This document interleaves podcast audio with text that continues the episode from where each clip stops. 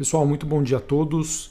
Estamos começando aqui mais um Morning Call nesta sexta-feira, dia 26 de fevereiro. Eu sou Felipe Vilegas, estrategista da Genial Investimentos. É, bom, pessoal, eu vou falar aqui rapidamente sobre as principais movimentações de hoje. É, eu já peço desculpas, pois eu acredito que esse pode ser um Morning Call mais longo do que o tradicional mas isso acontece é, pela importância de, eu explicar para vocês o que está acontecendo com, com os ativos de risco. A gente observou ontem uma queda forte das principais bolsas globais. É, esse, esse, movimento se estendeu aqui para o Brasil. Então, acho que mais importante do que eu tentar falar hoje o que vai acontecer no futuro, eu quero explicar para vocês é, o que está acontecendo nos últimos dias, tá bom? Então, rapidamente, hoje nós temos Bolsas caindo forte lá na Ásia, Xangai, Hong Kong, Japão, refletindo ah, os movimentos que a gente observou é, ontem é, em Europa, Estados Unidos e aqui no Brasil. É, nesta manhã a gente observa o mercado americano tentando algum tipo de reação, o S&P Futuro e a Nasdaq subindo levemente, Dow Jones com uma queda leve.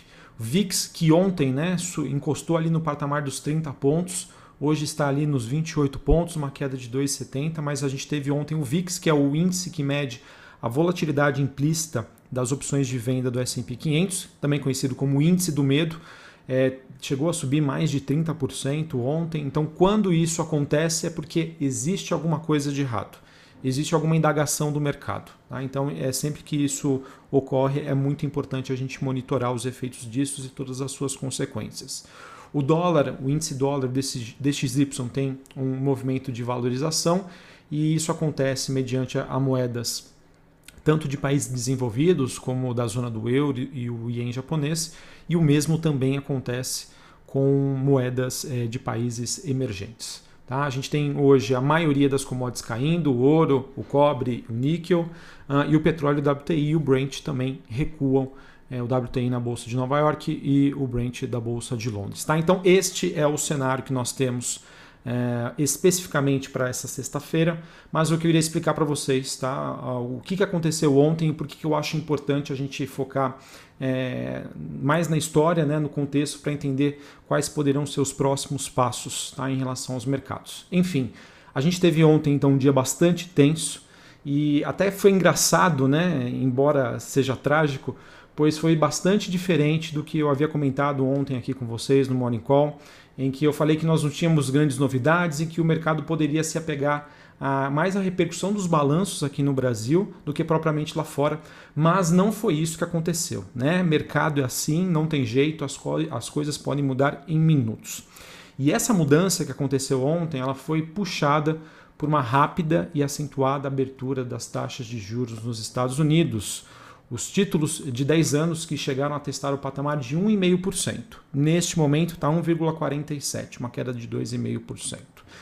Esse patamar, pessoal, de 1,5% que foi atingido hoje, a gente pode considerar que tem ali os seus efeitos psicológicos no mercado, igual a gente tem com números redondos. Tá? Então, é um patamar que incomoda é, pela maneira com que ele aconteceu e principalmente pela velocidade.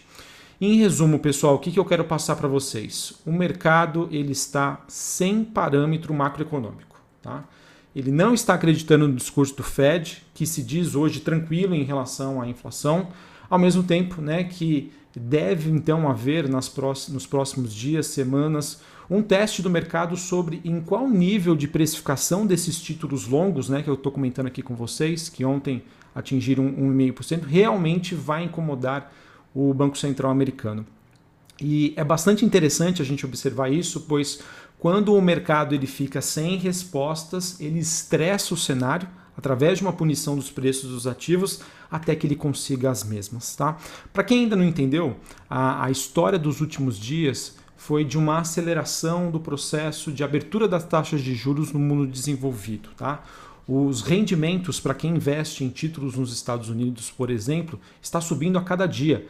E esse cenário a, a, acontece né, numa, numa guerra entre o mercado e o Fed, né, em que o mercado acredita que haveria argumentos suficientes para que o Fed mude a sua política estimulativa de juros baixos. Lembrando, quais são os dois pilares do Fed?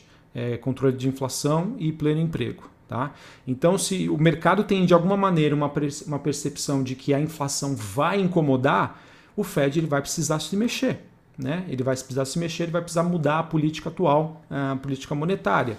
E como que ele está fazendo isso? Precificando que os juros vão crescer, vão subir, né, através dessas treasuries de mais longo prazo.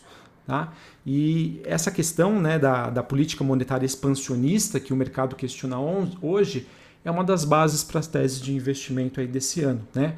Os ativos de riscos eles estão nesse patamar por quê? Acredita-se que o Fed continuará com a sua política estimulativa, algo que está sendo questionado pelo mercado, e o próprio Fed né, defendendo que por enquanto não será necessário fazer nada.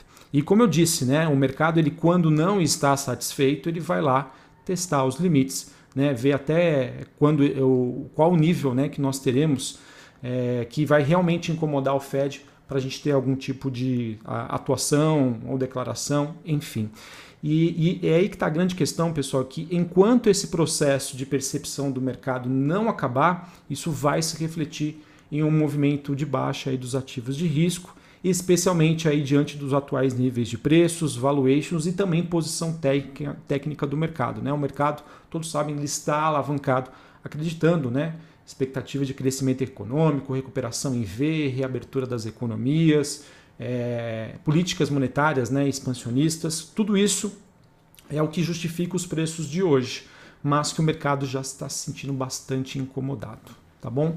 E aí que vai uma grande questão, né, Felipe? Com o mercado aumentando a sua volatilidade, eu devo correr para ativos mais seguros, como por exemplo o ouro, certo? Hum, posso estar errado aqui, mas eu acredito que essa não seria a resposta ideal, tá? Se a gente levar em consideração que o ouro ele tem uma correlação inversa com os rendimentos dos títulos a longo prazo nos Estados Unidos, essa não seria a melhor posição. Tá?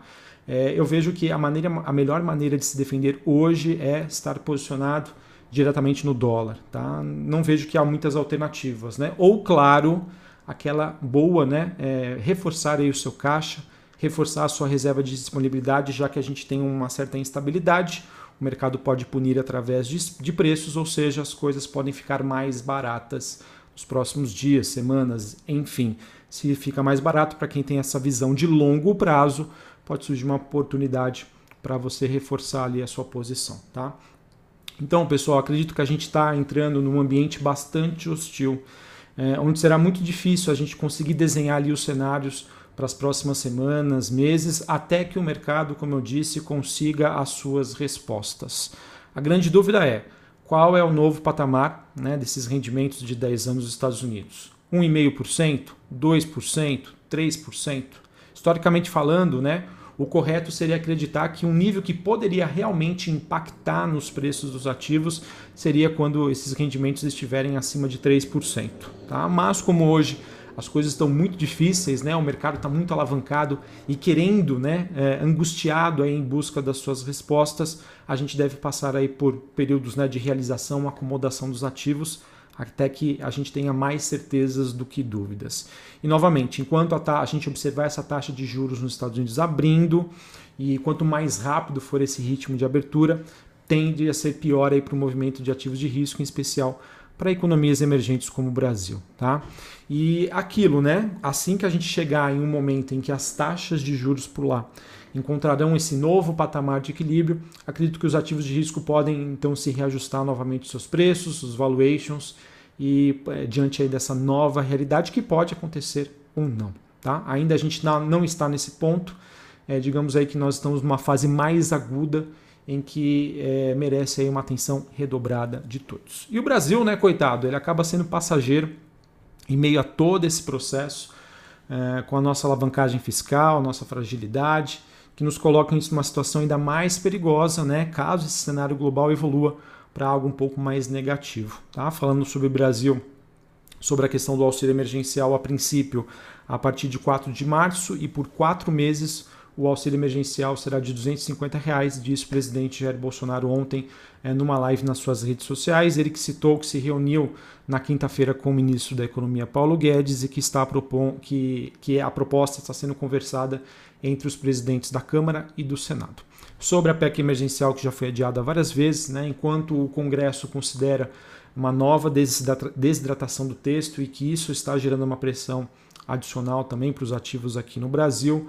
É, a gente teve o secretário do Tesouro, Bruno Funchal, defendendo que a concessão desse auxílio emergencial sem as devidas contrapartidas levaria a uma piora na percepção aqui do risco Brasil, aumentando de juros, desemprego, entre outros. Ontem, Rodrigo Pacheco, presidente do Senado, disse que a PEC emergencial será discutida na próxima terça-feira e votada na quarta-feira. Espero que isso aconteça, né? Pois o mercado não tem paciência aí mais é, para Brasília. Sobre Covid-19, pessoal, aqui no Brasil, um ponto também que me assusta e, na minha opinião, isso afasta investidores, principalmente estrangeiro. Nosso país teve recordes de mortes e, e, e hospitalidades ontem. Tá? O Brasil que registrou 1.582 fatalidades por Covid-19, um recorde diário de óbitos desde o início da pandemia. Tá? O pico da crise do novo coronavírus ocorre aí no momento em que vários estados, infelizmente aqui no Brasil, se aproximam né, de até um colapso no sistema de saúde diante aí das variantes da Covid-19. Então, o mercado, pessoal, digamos que ele está premiando aqueles ativos, aqueles ativos, perdão, aqueles países que estão com campanhas de vacinação mais efetivas. Mais uma vez, o Brasil não está fazendo a lição de casa e isso só tende a afastar o investidor. Né? Quando a gente fala do, do investidor estrangeiro, né, o fluxo também não está ajudando em nada. Para vocês terem uma ideia, a B3 sofreu, sofreu uma fuga recorde de capital externo depois da intervenção do presidente Jair Bolsonaro na Petrobras na última sexta-feira, em que, segundo os dados da B3, é, segunda, terça e quarta representaram uma saída de 9,2 bilhões de reais aqui do Brasil. Tá? É, na segunda-feira, quando as ações da Petrobras que caíram mais de 20%, a saída de estrangeiros chegou a ser somente neste dia de 6,8 bilhões. Essa, pessoal, foi a maior retirada já registrada é, na série iniciada em 2012. E com isso, né, pessoal, maior risco Brasil não tem jeito. Ah, a gente já tem uma chance aí precificada pelo mercado de que o Copom, né, o Banco Central, ele vai precisar se mexer em relação aos juros aqui no Brasil. Existe aí, está precificado na curva, 93% de chance de uma alta de 0,5% da Selic já agora no cupom de março, tá bom? Falando sobre a agenda do dia, hoje no Brasil, 9 horas da manhã, taxa de desemprego, 9 e meia da manhã, resultado nominal, primário e relação dívida PIB do governo. 10 e meia da manhã, pessoal, temos nos Estados Unidos dados de renda pessoal, estoques no atacado, gastos pessoais e às 11h45 PMI de Chicago, meio-dia sentimentos da Universidade de Michigan. Hoje, após o fechamento do mercado, Irani e Ipera, antiga hipermarcas, elas divulgam os seus números referentes a, ao quarto trimestre de 2020, temporada de balanço. Falando em balanços, pessoal, queria trazer aqui para vocês é, algumas informações do, dos balanços que eu separei com você, para vocês. É, não, pessoal, não quero dar aqui muita opinião se foi positivo ou negativo, enfim, né? Eu sou estrategista, é, ainda não tive essas informações mais qualitativas de, de analistas né, que acompanham realmente ali as empresas. Então, vou passar para vocês os números né, e o que talvez o mercado, o que a gente tinha de expectativa versus realidade. Lembrando, a reação desses ativos é bem diferente né, quando a gente avalia no qualitativo, quando a gente entende toda a história. Bom, queria começar aqui com Minerva, né, que Minerva que divulgou um lucro líquido é, de 697 milhões em 2020 é, foi um crescimento bastante forte em comparação com, com o ano passado, 2019. O EBITDA também cresceu 22% para 2,1 bilhões em 2020. Mesmo assim, uh, o lucro líquido veio abaixo do que o mercado esperava. Tá? É, no quarto trimestre, né, o, o EBITDA da, da, da Minerva né, subiu 2,2%, margem EBITDA caiu para 10,8, ou seja, ela perdeu efetividade devido ao aumento dos custos com a compra de gado.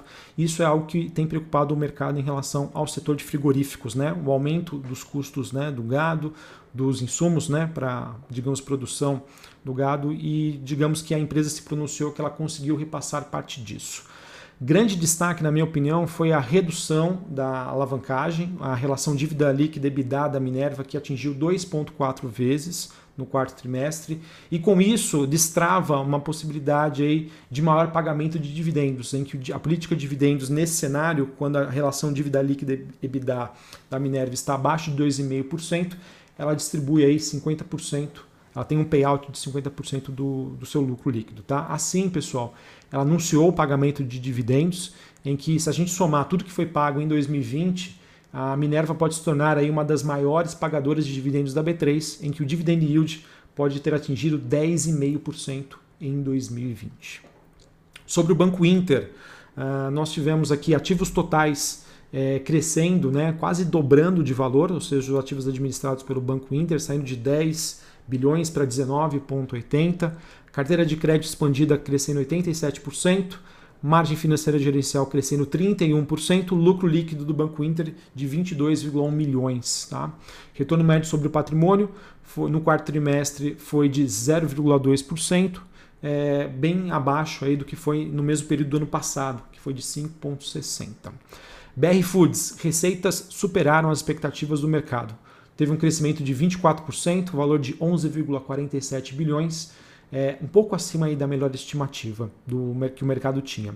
Lucro líquido cresceu 31%, sempre na comparação ano a ano. Margem EBITDA ajustada é, caiu, era 13,8%, é, no, no, último trimestre do ano passado era 15,2%.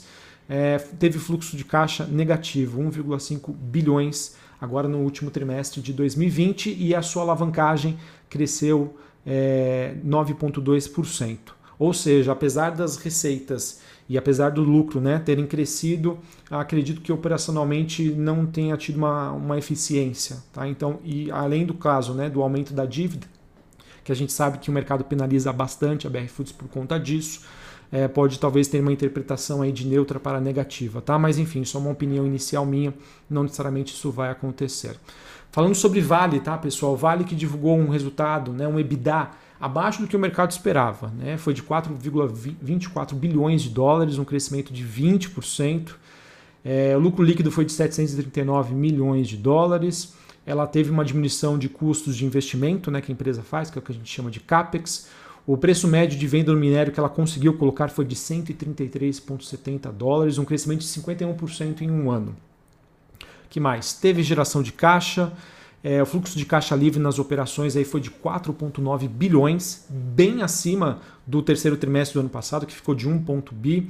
E assim a, Vale teve um, digamos aí, um final de ano bastante positivo em termos de geração de caixa e principalmente redução da dívida líquida uh, expandida da companhia, que foi de 1,2 bilhões de reais. Então eu vejo, pessoal, que apesar dos números finais ali, lucro, EBITDA terem, terem vindo um pouco abaixo do que o mercado esperava, é, a questão do, do, dos dividendos né, que foram anunciados, dando yield aí de mais ou menos 4%, é, levando em consideração fluxo de caixa livre e também aí a, a redução aí da, da, da sua dívida líquida, podem ser argumentos positivos para o mercado. Localiza, pessoal, teve um lucro líquido que superou as expectativas do mercado, lucro líquido de 401,8 milhões de reais, crescimento de 76%. Uh, ah, receitas caíram 2,2%, EBITDA crescendo 20%, uh, ah, e lucro líquido, né, uh, perdão, no ano, né, em 2020, é, crescendo 26%, comparando 2020 com 2019. Acredito eu que pode ter uma repercussão positiva para finalizarmos, Fleury teve um, divulgou um lucro líquido de 139 milhões, veio a, é, na, próximo da, da faixa superior do que o mercado esperava, EBITDA crescendo 94%, margem EBITDA vindo muito melhor, margem operacional, era 21,4 em 2019, passou para 32,1. Uh, então, a princípio, pessoal, apesar da queda né, do lucro líquido, 23% na comparação anual, EBITDA, é, receitas e margem operacional foram aí positivas, apresentaram crescimento. Precisamos saber agora o que, que o mercado esperava e o que, que realmente veio. Mas, a princípio, acredito que isso possa superar a expectativa dos investidores. Beleza? Bom, pessoal, novamente, acabei me estendendo aqui, mas isso era bastante necessário para eu conseguir explicar para vocês o que, que eu enxergo hoje de cenário, o que está impactando os preços dos ativos, é, o que vai gerar essa instabilidade e a dificuldade da gente tentar prever o que vai acontecer. Se você é mais conservador, né, visão de longo prazo, acho que a melhor alternativa é vamos fazer caixa, tá? Deixa as coisas acontecerem, deixa os ativos se ajustarem e depois a gente volta ali a se posicionar.